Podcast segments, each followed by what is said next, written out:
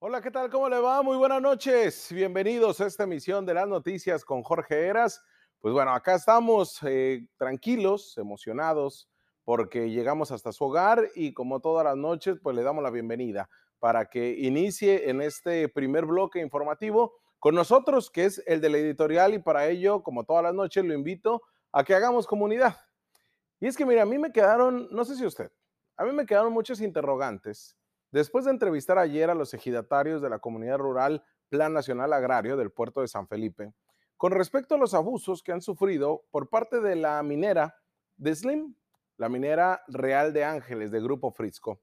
Esta que opera desde 1994 en esta todavía delegación mexicalense y que tiene un sinfín de problemas con denuncias ambientales y con los 3.300 hectáreas que ya venció su contrato, que le están haciendo la chillona que se fueron a tribunales y ese contrato leonino, ¿no? Abusivo, que firmaron en 1999 por 20 años de explotación de la mina de oro y plata de San Felipe y con la cual, pues bueno, apenas 3 millones de pesos anuales, además no pagan este predial, además pues operan, ¿no? Así como les de entender la vida y es un acto que pues ha sido altamente cuestionado por todos, pero con el puro hecho de escuchar el apellido Slim, todos se echan para atrás, excepto estos ejidatarios del Plan Nacional Agrario, a quienes reconozco esta lucha que están emprendiendo desde hace más de una década, ¿eh?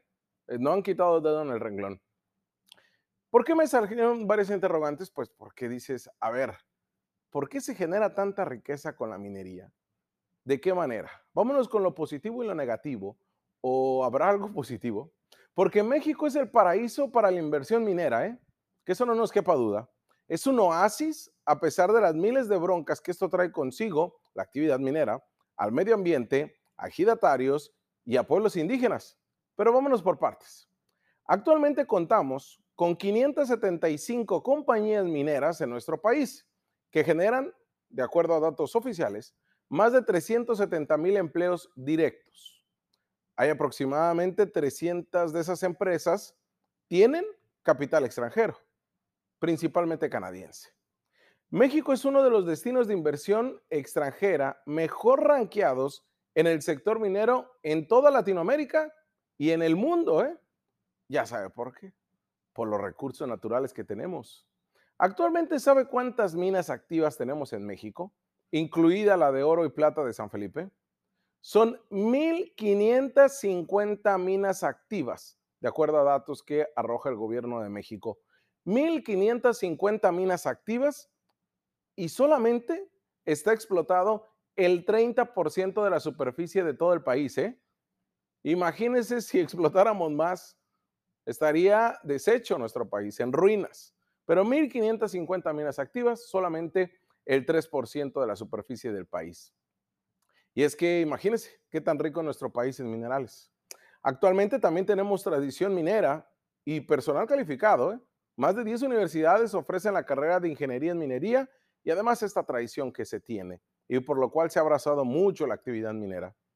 El sector participa en una cadena productiva perfectamente integrada, porque ha sido durante años, décadas. Esto favorece su crecimiento y genera además 1.600.000 empleos indirectos. En cuestión de generar lana, se hace muy fácil, ¿eh? eso no nos queda duda. Y es que hay que decirlo, México ocupa el primer lugar en la producción y explotación de plata a nivel mundial, el primero. Y se ubica entre los 10 principales productores de 10 diferentes minerales, entre ellos plata, plomo, zinc, la sal, la varita, el oro y el cobre. Este año, en bueno, el año pasado, en 2020, México se posicionó en segundo lugar con el presupuesto de explotación más alto de América Latina. Y quinto a nivel mundial, ¿eh? El segundo en toda América y quinto a nivel mundial, de acuerdo a un informe anual que da la empresa SP Global Market Intelligence, quien también señala que es el quinto lugar en la atracción de inversiones para minería en México. En cuanto a inversión directa se refiere, el sector minero ha invertido 4.800 millones de dólares, lo que ha significado un aumento del 13% en comparación lo que se invirtió en 2019. el sector continúa manteniéndose como una de las ramas productivas que atrae mayor inversión al país. Pues por eso nadie la suelta. Y por eso todo mundo genera dinero. Todos, menos los dueños o los propietarios de la tierra donde están esas minas. Además de esto, hay que decirlo claro. Especialistas, investigadores, ambientalistas, organizaciones de la sociedad civil y uno que otro representante popular que se ha puesto las pilas y ha estudiado este tema, coinciden en que la corrupción es la puerta de entrada que garantiza la instalación de un proyecto minero, porque es muy chalana. Y por lo tanto, la estrategia fundamental para corromper a funcionarios de las diversas instancias gubernamentales, porque sí, no solamente la federación, ¿eh? también se han enriquecido las locales, estatales y municipales, pero también los congresistas, también las autoridades comunitarias, las comunidades ejidales, que en su momento les ofrecieron poquito de dinero y se dejaron ir, e incluso las organizaciones locales, diferentes ONGs. La minería acelera la concentración de la riqueza a costa de la corrupción, sí, pero también de impactos al medio ambiente que no se van a recuperar. Vamos a ponerlo en este relieve, lo que manifiesta el manual popular La mina nos extermina de la organización chapaneca Otros Mundos, porque usted dirá, si se mueve mucho dinero en los proyectos mineros, ¿y por qué son tan peleados por los canadienses, por los ingleses, por los holandeses en México? ¿Por qué? Pues las ganancias de las empresas mineras son tales que pueden rebasar los presupuestos de secretarías, de dependencias gubernamentales, cualquiera que usted me diga, juntas, e incluso de muchos países, ¿eh? y del mismo Producto Interno Bruto de algunos países que, pues bueno, europeos, por ejemplo. En México, las divisas por la industria minera han aumentado 45% en los primeros años de la década pasada, más de 19 mil millones de dólares la explotación que se va generando anual principalmente es 25% de explotación de oro, ¿eh? entre ellas la minera real de Ángeles de San Felipe, 20% de plata, 17% de cobre, 38% en zinc y en hierro, en carbón, entre otros minerales. Son más de 210 empresas canadienses que tienen más de 600 proyectos que cotizan en la Bolsa de Valores de Toronto. ¿eh? Usted lo puede creer, porque Canadá es el principal inversionista en México, con el 75% de la inversión extranjera directa del sector minero. La minería, ya lo decíamos, contribuye en un 4.9% del Producto Interno Bruto. Gana más de 16 mil millones de dólares. Pero ahora su contribución aumentó 5.5 en lo general. Y así, en los últimos 10 años hay un aumento. Ya les decíamos que ha tenido en la inversión extranjera su gran dividendo, 75% de los canadienses. Pero obviamente la pandemia también le pegó, ¿eh? Y bajó su producción en el sector minero y también afectó al Producto Interno Bruto de México. Aún así, de acuerdo a esos datos oficiales, se han generado 381.400 empleos directos y genera 2.3 millones de empleos indirectos, de acuerdo a datos del IMSS. Sin embargo, datos del Centro de Análisis de Investigación Fundar, nos señala que la actividad minera solo aporta el 0.52% de lo que se recauda a nivel nacional. ¿eh? Y en cuanto al Producto Interno Bruto, el aporte de la actividad minera se reduce a 0.9. De verdad que son situaciones que están ahí porque no se suman la actividad metalúrgica. Son datos que los tenemos enfrente nuestros y que nos dejamos ir por el canto de las sirenas. De acuerdo al estudio de la minería y consecuencias en México del investigador reconocido ambientalista Gustavo Castro Soto, la minería es el proyecto de mayor consumo de agua y es su mayor fuente de contaminación. Altera el nivel freático, desplaza las aguas subterráneas, contamina el agua superficial con sales minerales como sulfatos, óxidos, aceites, grasas, lubricantes, químicos, incluso hasta explosivos y los desechos y las presas de, que jalan, almacenan contaminantes, se evaporan y los absorban los follajes, los árboles, las plantas. Otras se van a los ríos o arroyos y en el caso de San Felipe, en el mar de Cortés. O se filtra en el subsuelo contaminando aguas y pozos. Se producen una serie de filtraciones, derrames, de fugas de agua contaminadas y además la extracción gigantesca de agua provoca una desertificación masiva de sequías, de agotamiento de fuentes de agua. Miren, no hay mina que no contamine el agua. ¿eh? Es inevitable a una mina y deje el agua inservible para el consumo humano o para la agricultura. Es imposible dejarla a su mismo estado en que se encontró.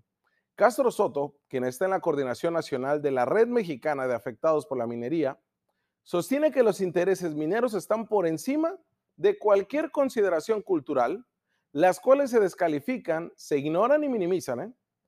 El modo de vida de los pueblos originarios también, la cosmovisión, su relación con la madre tierra, todo se ve atropellado por la desinformación, por la falta de consulta de los gobiernos, por la intimidación y la represión de los empresarios, pero también por la contaminación, la destrucción física irreversible del territorio y de todo lo que está ahí.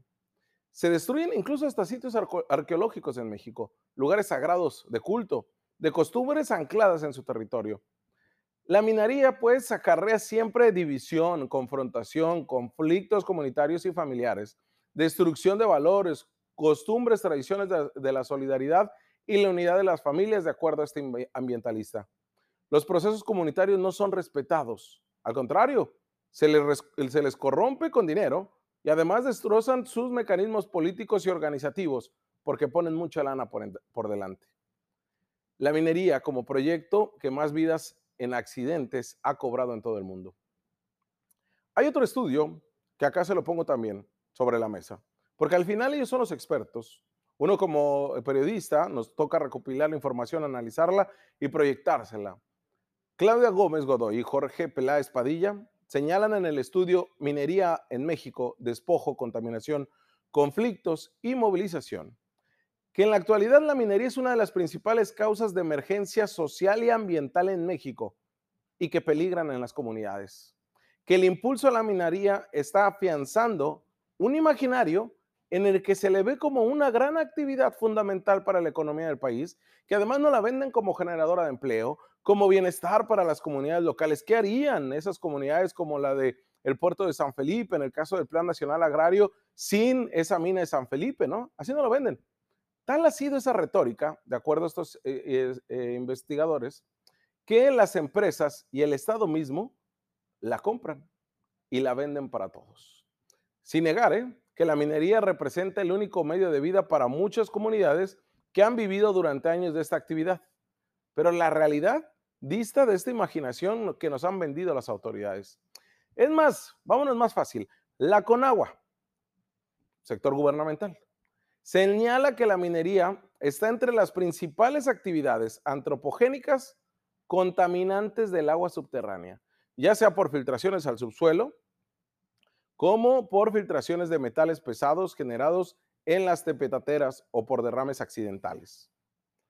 De acuerdo al Inventario Nacional de Sitios Contaminados de la Semarnat, en 2019 la minería ocupó el primer lugar dentro de las causas que generaron sitios potencialmente contaminados, donde se identificó un responsable propietario o poseedor. Por si fuera poco, existen 62 proyectos mineros en México dentro de áreas naturales protegidas, algunas de las cuales abarcan más del 50% de la superficie bajo el estatus de protección.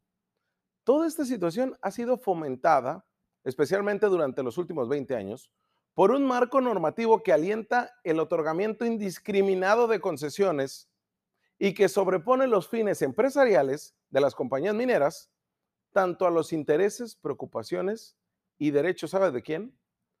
Sí, de las comunidades potencialmente afectadas e incluso del interés nacional. ¿eh?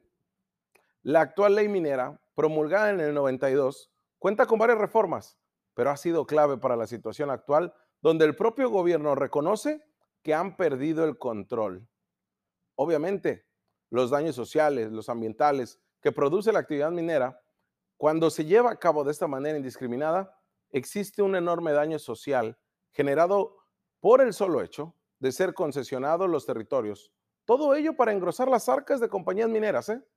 Estas últimas hacen uso de derechos tan amplios y favorables que pueden mantener sus concesiones durante años mediante unas pocas obras y un exiguo pago de derechos como contraprestación.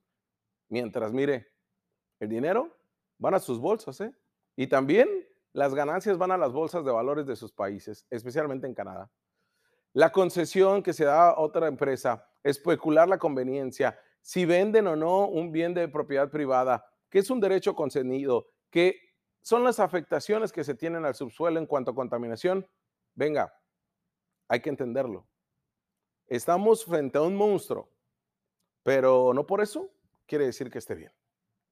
Ahí se lo dejo el tema. Usted tiene la última palabra, pero es importante llevar estos temas a su mesa para empezar a analizarlos. Y de la mano con especialistas como los estudios que acabo de presentarle, es como nos vamos nutriendo de información que muchas veces no se nos pone de frente, se esconde para así pues seguir en la misma cotidianidad, porque pues, hay proceso electoral, ¿no? Pues, hay pandemia, hay otros temas más importantes, pero este es un tema importante también. Vamos a una pausa comercial y volvemos con más análisis.